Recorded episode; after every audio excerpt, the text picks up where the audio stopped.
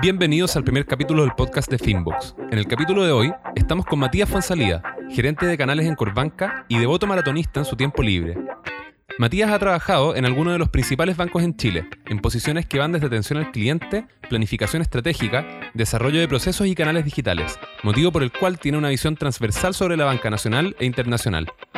Matías está terminando su maestría en innovación, convirtiéndose en uno de los máximos exponentes sobre fintech en Chile, y hoy nos va a entregar su visión sobre el desarrollo de la banca y las tendencias que vienen con más fuerza en el corto y mediano plazo. Estás escuchando el podcast de FinFox, donde las personas clave en innovación financiera te dan un update sobre las tendencias tecnológicas en la banca. FinFox, FinTech Innovation Partner. Hola Matías, bienvenido, ¿cómo estás? Bien, Igal, muchas gracias por la invitación. Muchas gracias por venir. ¿Qué cambios ha tenido el consumidor de servicios financieros en los últimos 10 años? Mira, yo creo que los cambios principales en los últimos 10 años de cara al consumidor y la tendencia que viene a futuro también es mayor autoatención. Nuestro cliente banco en general ha empezado a prescindir de las personas que el banco dispone para que lo atiendan. El cajero, el ejecutivo cuenta, el contact center. Eh, el cliente valora mucho el poder hacer por cuenta propia y en donde quiera sus transacciones habituales y las innovaciones que como banco decimos apuntar van en ese, en ese camino. A que el banco sea algo que el cliente hace, no que el banco hace. ¿Y eso tiene que ver con un tema de conveniencia para el cliente o con un tema de reducción de costos? De cara al cliente creo que es conveniencia, ubicuidad, no tener que depender de dónde está el banco ni cuándo está disponible el banco, sino yo hago banco cuando quiero y donde quiero. Y eso tiene relación, me imagino, con el acceso que se, se tiene respecto de los últimos 10 años. Sí, claro. Eh, internet eh, y las aplicaciones que son el, tema que todos los bancos están apuntando hoy en día. Ahora, actualmente la, autogestión ocurre más en Internet o en el call center? En Internet. De todas maneras. Muchísimo más. Las estadísticas nuestras al menos hablan de unas 20 veces la cantidad de acceso a Internet sobre la cantidad de llamados al call center. ¿Qué tipo de operaciones hoy día se realizan todavía más en sucursales que en Internet? Mira, en sucursales las operaciones que se usan son muy old school. Depositar con cheque, pagar cuentas con el papelito de la cuenta e ir a donde el ejecutivo cuenta a conversar sobre posibilidades de financiamiento, de inversión. Que son todas cosas que la ocupa gente un poquito más de la vieja escuela. Entonces hoy día tú dices que no hay operaciones que se puedan que, que no se puedan hacer por internet y que solamente se pueden hacer en sucursal. Yo creo que hay una crítica crítica que son los créditos hipotecarios. Más que la necesidad de hacerlo físicamente en la sucursal, necesitas una contraparte humana que te pueda atender, que te pueda asesorar, que tienes que llevar muchos papeles para tomar un crédito hipotecario durante todo el transcurso del proceso. Y eso no hemos logrado despejarlo para hacerlo por internet. Al menos la etapa del, del proceso. Tú le puedes ofrecer un crédito hipotecario con un monto estimado y cliente tomando ese monto empieza un proceso que ya es físico. ¿Cómo ha impactado la aparición de las redes sociales en el área de servicio al cliente? Mira, hay, dos formas en que los bancos estamos tomando las redes sociales como canal. La que es común a todos los bancos es recepción de sugerencias, reclamos, preguntas. En fondo es inbound.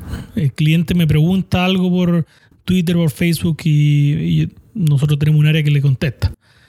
Y el segundo canal que está menos explotado acá en Chile y, me atrevería a decir que peor explotado también es la comunicación outbound, que te ofrezco yo cómo te converso en tus redes sociales.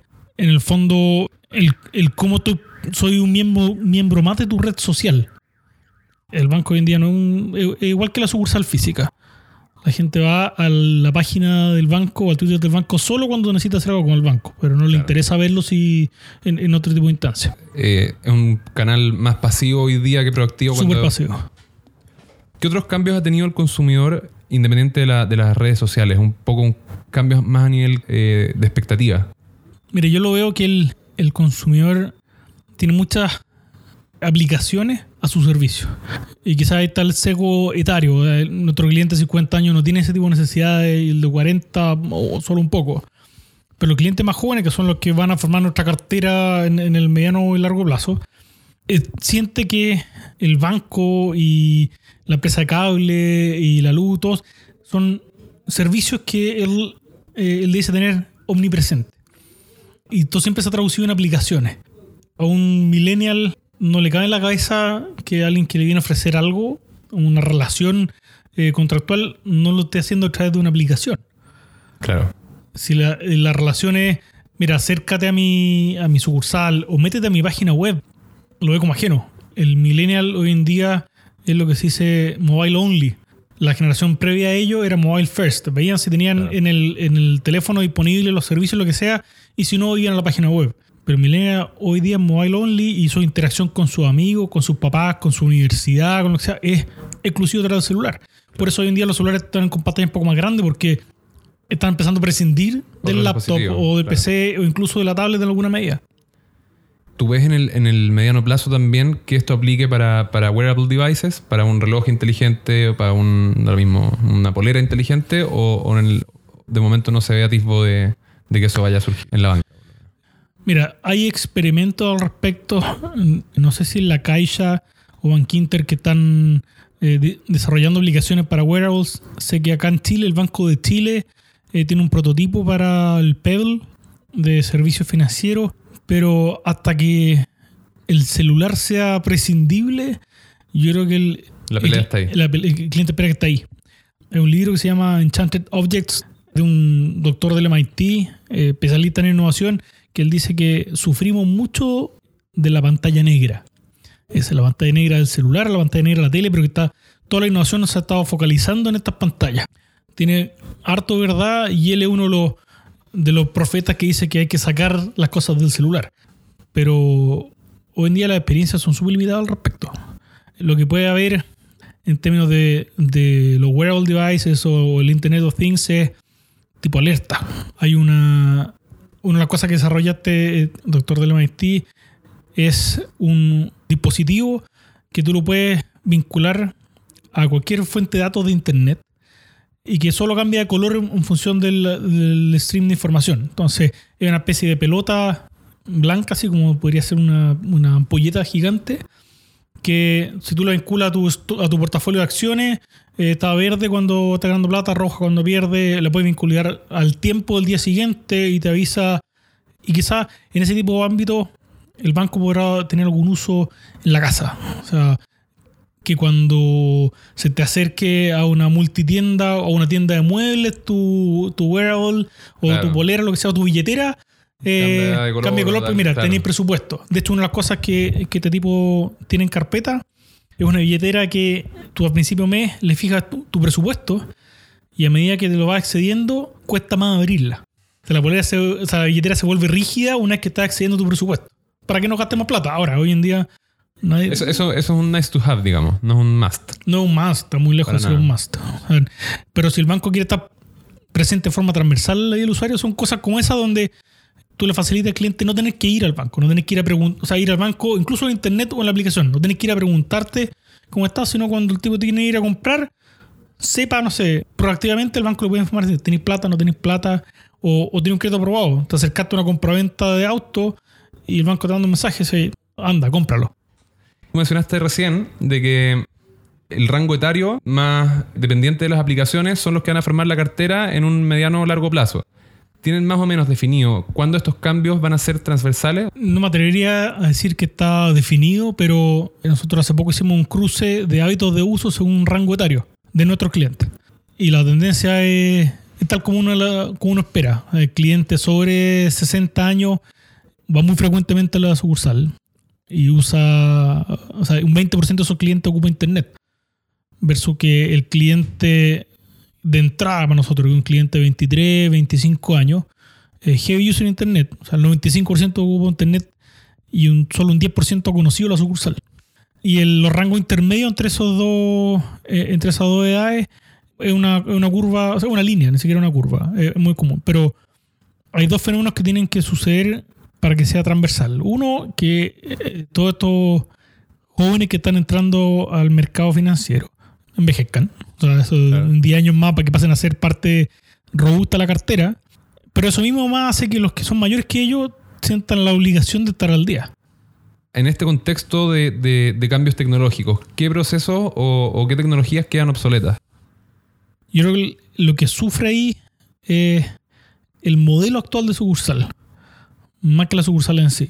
La sucursal va a evolucionar a un living o a lo que Starbucks promociona como un lugar entre la casa y el trabajo. Eh, la sucursal dice evolucionar eso, pero lo que hoy en día se ofrece como sucursal de las cajas, el mesón, el cupón de depósito, son cosas que van a quedar obsoletas. Pero yo creo que al banco no le va a doler tanto. Eso hoy día el banco está en una coyuntura crítica donde tiene que tenerlas, pero no tiene suficiente volumen de transacciones para justificarlas. Y donde más se ve eso son en las sucursales de las financieras, como Credit Chile, Condel, Banefe, donde tienes que tener cajeros todo el mes y tú evalúas el volumen de transacciones por caja y son el equivalente a un día de trabajo un cajero.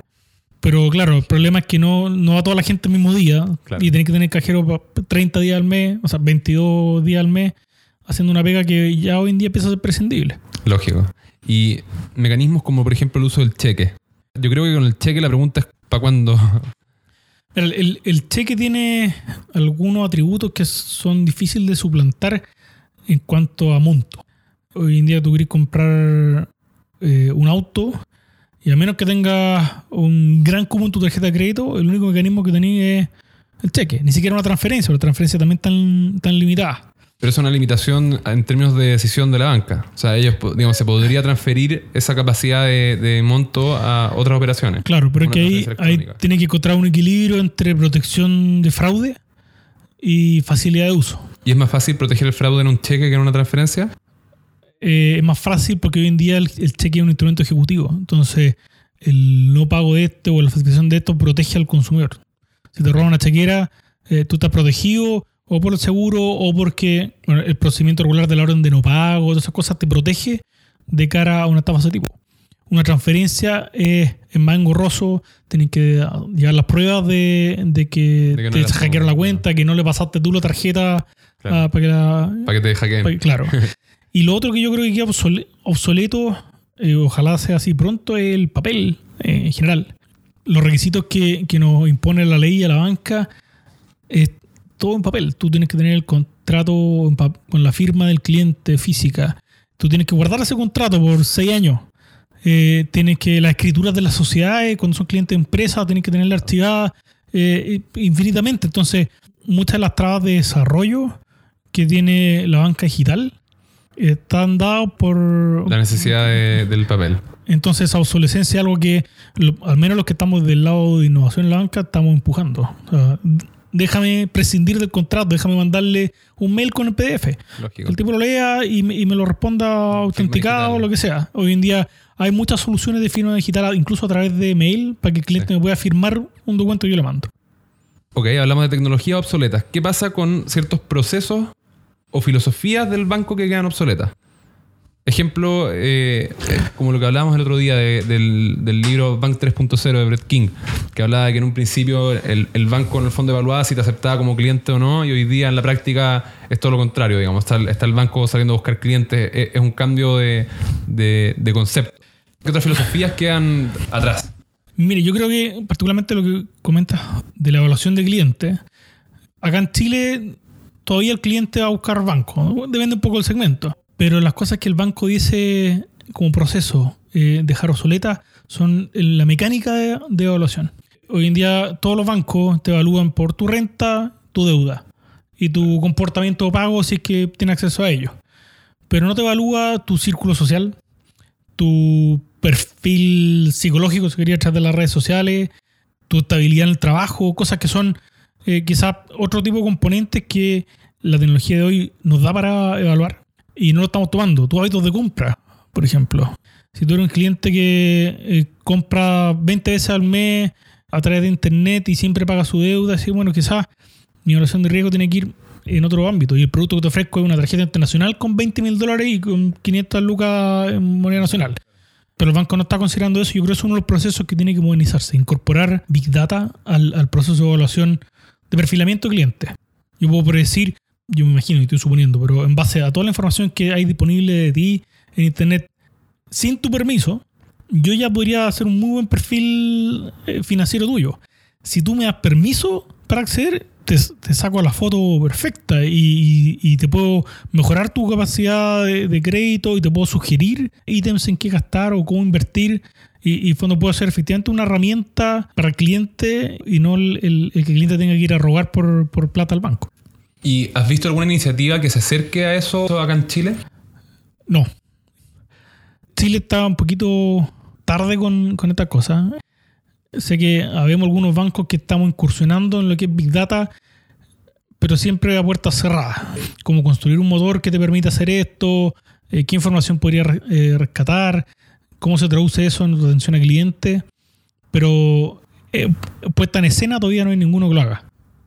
Respecto de los cambios tecnológicos y conductuales en los hábitos del, usuario promedio, digamos, ¿qué líneas de negocio se han visto más afectadas en este nuevo escenario? Los últimos cinco años o, los últimos diez años. ¿Ha habido alguna migración de, un, de, de, una línea de negocio a otra? Más que migración, yo creo que ha sido necesario un cambio de, de conducta o de disposición, particularmente de los ejecutivos de cuenta. Ha sido positivo en todo caso, ha sido afectado, pero afectado positivamente el que el ejecutivo ve como una herramienta complementaria de su atención a su cartera de clientes, los canales de atención remota. Nosotros hace poco hicimos el experimento eh, de que los ejecutivos de cuenta, en vez de llamar al cliente para ofrecerle un crédito de consumo y que se acercara a su sucursal y mandar los formularios, etc., llamar al cliente para decirle, ¿te has metido tu página web? Hay un crédito de consumo disponible. ¿Por qué no te metes y lo tomas? Va a ser inmediato que ha abonado tu cuenta corriente. Y fue difícil el experimento porque el ejecutivo eh, lo veía como una competencia respecto a su gestión. Pero fue un experimento súper exitoso. O sea, las ventas a través de Internet se duplicaron y el ejecutivo lo ve como también parte de su gestión de cartera. Los clientes lo agradecen mucho porque los canales... Con un montón de, de oportunidades que no, no, sabían que tenían. Y los canales remotos son gestión inmediata. Un ejecutivo cuenta para cursarte un crédito, si, si es de los mejores ejecutivos de cuenta, te va a tener de un día para otro. En Internet te queda abonado en tu cuenta corriente. Entonces, eh, ha sido necesario que el ejecutivo de cuenta adecue su rol, el área de recursos humanos alinee bien los incentivos. Porque si yo te pago como ejecutivo de cuenta solo por lo que tú presencialmente vendes a tu cliente, sí, bueno, efectivamente voy a tratar de evitar que te acerques a un cajero o a internet y hacerlo todo yo para poder vender más. Pero yo creo que el tema de legislación tiene que evolucionar por lo que te decía el papel. Dejar de pedir el documento impreso y con la firma manuscrita del cliente. Es una de las grandes trabas. Y la estandarización de parámetros de seguridad.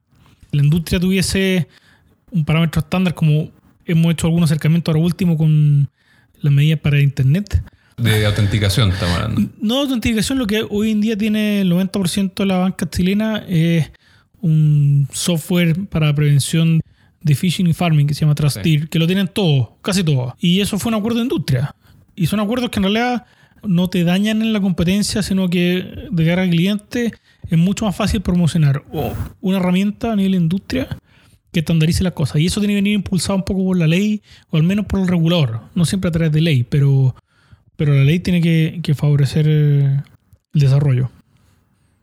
Respecto de las nuevas expectativas que tiene el, el cliente, y los cambios también a nivel de legislación que están ocurriendo a nivel más global, que siempre al final Chile llega un poquito más tarde, pero llega. ¿Es posible que estas nuevas tendencias impliquen un, una participación importante por parte de agentes no bancarios en, en, la prestación de servicios financieros? No sé en términos legales si, si va a ser un factor o no. Yo creo que son términos de la burocracia interna de los bancos los que no han, han cerrado las puertas a actores no bancarios en esta industria. La superintendencia de banco y el gobierno está promocionando que se emita una ley que permita que terceros emitan eh, instrumentos de prepago, monedero electrónico. Pero va lento eso porque no es, la única traba no es solo la ley para emitirlo, sino tiene que tener una estructura atrás que lo facilite, etc. Lo que el banco creo yo que tiene que hacer para cumplir con las expectativas crecientes de los clientes en términos de desarrollo, tiene que ser una integración con las startups el ambiente de innovación en Chile, emprendimiento, hoy día está mejor que nunca. Hay, te levantas una piedra y hay un cabro que tiene una idea, que quiere hacer algo, y a veces se quedan en la pura idea o a veces lo desarrollan, pero ese es talento que no está presente en la banca, que la banca no sabe integrarla. Y, y yo creo que una de las de los requisitos que van a tener que cumplir los bancos para cumplir con la expectativa de los clientes ahora es comprar innovación, de una forma. Comprar talento que sea capaz de innovar o comprar innovaciones de terceros. Y no sé si será la ley la traba en eso, sino más en la cultura bancaria que los a deja nivel de fuera. estructura organizacional. A nivel de estructura y quizá a través de, de, eh, De filosofía. de filosofía de comportamiento decisional. O sea, ¿quién toma la decisión? ¿El que está más arriba? ¿El que está más cerca al cliente? ¿El que está más cerca a los sistemas? Todo junto. Todo junto. O sea, eh, es una traba permanente al, al poder innovar en cosas simples. Realmente no es cambiar el, el core bancario para desarrollar, sino déjame sacarle fotos a los cheques para que la gente lo deposite de su casa. Y eso, desarrollarlo en el banco es carísimo y, y comprarlo afuera es re barato. ¿Hay algo más que te gustaría agregar, Matías, respecto de el comportamiento del cliente? ¿Cómo se ve el panorama hacia el futuro? ¿Cómo está la, industria bancaria abordando este tema? Porque aquí hay un- una cosa que, que se dijo entre líneas, pero se busca todavía que la innovación sirva para temas de venta.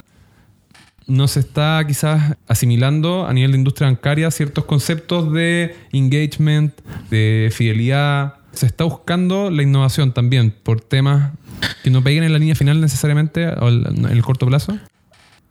Sí, yo creo que en términos de calidad de servicio es otra fuente importante de innovación. Porque los bancos tienden que a mejor satisfacción, mejor recomendación, mejora la última línea. Con plata baila, el monito, como dicen. Pero yo creo que calidad de servicio es un, un impulsor de la innovación potente.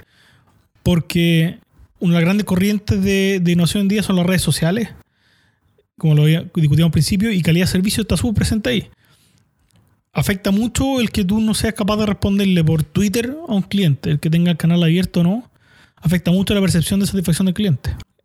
Siempre cuando se toma la decisión de entrar a redes sociales, que a mí me ha tocado ya en dos bancos eh, participar en la decisión, el temor principal es nos vamos a llenar de reclamos. Y es una, es una definición quizá un poco obtusa. Los reclamos ya están. Tú solo estás permitiendo que el cliente te lo manifieste para solucionarlo. Es peor un reclamo no solucionado que un reclamo publicado en las redes Ni, ni sociales. siquiera, en realidad el cliente lo está manifestando igual. Est- Estás viendo si lo vas a escuchar tú o no. Claro. Entonces tú le abres el canal y efectivamente recibe un montón de reclamos. Pero tienes la oportunidad de resolvérselo durante el día, responderle, tranquilizarlo, contenerlo cuando es necesario. Y si no, al menos identificar dónde estás fallando, qué cosas tienes que corregir en tu estructura y en tu forma de atender. Y además, el, también en la línea de calidad de servicio, impulsa un poco a que el- la sucursal cambie su rol. Sea un rol más consultivo, que pueda asesorar al cliente, que los ejecutivos utilicen herramientas modernas para comunicarse con sus clientes. Hoy en día todos los bancos tienen a sus ejecutivos de cuenta con celular, con BlackBerry. Ya, es un avance. Pese a que sea BlackBerry. O sea, eventualmente miraremos ese tema moderno. Pero ahí tú, la, la diferencia entre eh, un ejecutivo bueno y malo está en cuántos canales él abre para comunicarse con sus clientes. Tú haces un levantamiento, los ejecutivos mejor evaluados por sus clientes y los tipos han tomado decisiones de, por ejemplo, comunicarse por WhatsApp con sus clientes.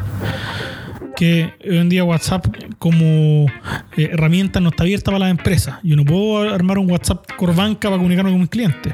Pero el ejecutivo que toma la decisión de, de sintonizar con cliente en el canal que ocupa su, su- para sus interacciones diarias, efectivamente es mejor acogido que, que el otro. Y eso sigue siendo entonces una, una decisión, como decías tú, del ejecutivo. Todavía no ha sido personal una, un- decisión a nivel de industria o a No. nivel de banco. No, todavía es decisión personal. Matías, muchísimas gracias por venir. Muchas gracias por la invitación, Nical. Cuando quieras, aquí estaré de vuelta.